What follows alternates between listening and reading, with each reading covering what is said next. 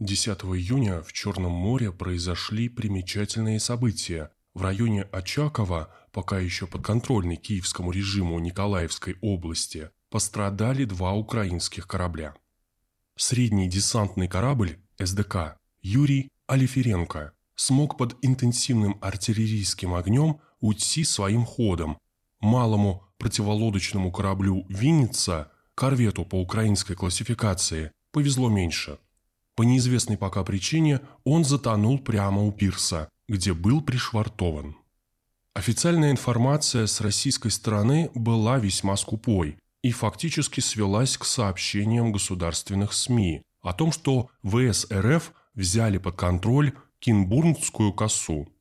При этом была уничтожена оперативная база ВМСУ, которая строилась под контролем американцев и случились уже упомянутые события с украинскими кораблями.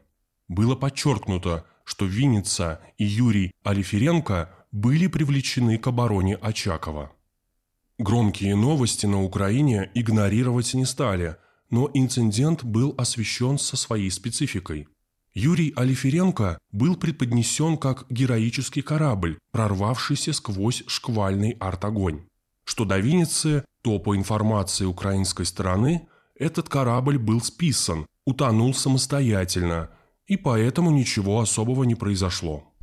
Как ни странно, но с описанием Винницы, как нулевой боевой единицы, можно согласиться. Использовать корабль после затянувшегося чуть ли не на десятилетие ремонта было невозможно. С 2017 года Винница была тренировочным кораблем. В 2018 году ее отремонтировали в доке – и сразу же направили на утилизацию. Списан корвет был в январе 2021 года, а затонул в Очакове именно там, где и стоял с 2019 года, ожидая своей очереди в разделке на металл. Будем откровенны, всерьез считать уничтожение такого корабля подвигом значит умалять честь Черноморского флота, у которого даже в ходе текущей СВО есть куда более весомые поводы для гордости. Ряд СМИ сообщил о том, что теперь разведывательные возможности Украины и НАТО заметно сократятся. Основную долю разведданных Киев и так получал от НАТО, вплоть до орбитальных группировок государственных и частных спутников. 4 апреля Минобороны РФ сообщила об уничтожении в Очакове высокоточным оружием большой дальности морского базирования Центра подготовки украинских сил специальных операций, который использовался в том числе для размещения иностранных наемников. Взятая под контроль Кинбурнская коса имеет два наиболее вероятных следствия. Во-первых, не исключена активность по периметру острова Змеиный на двух схожих по смыслу участках суши – островах Березань и Первомайский. Во-вторых, Очаков становится самоочевидной целью, если у Генштаба есть план вклиниться между Одессой и Николаевым.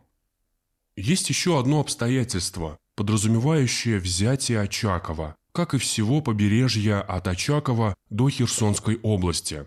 15 июня власти Херсона объявили о том, что местный морской порт возобновил работу, назначен новый руководитель, а в самом порту готовятся к началу перевалки грузов.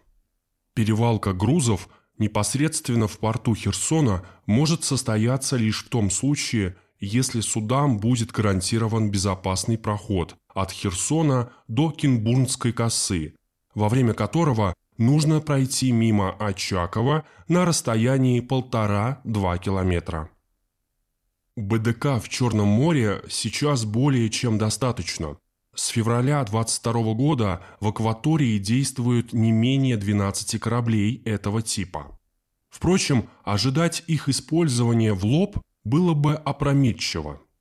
Благодаря разведкам НАТО в Киеве вряд ли смогут пропустить выдвижение 12 кораблей с десантом в сторону Очакова.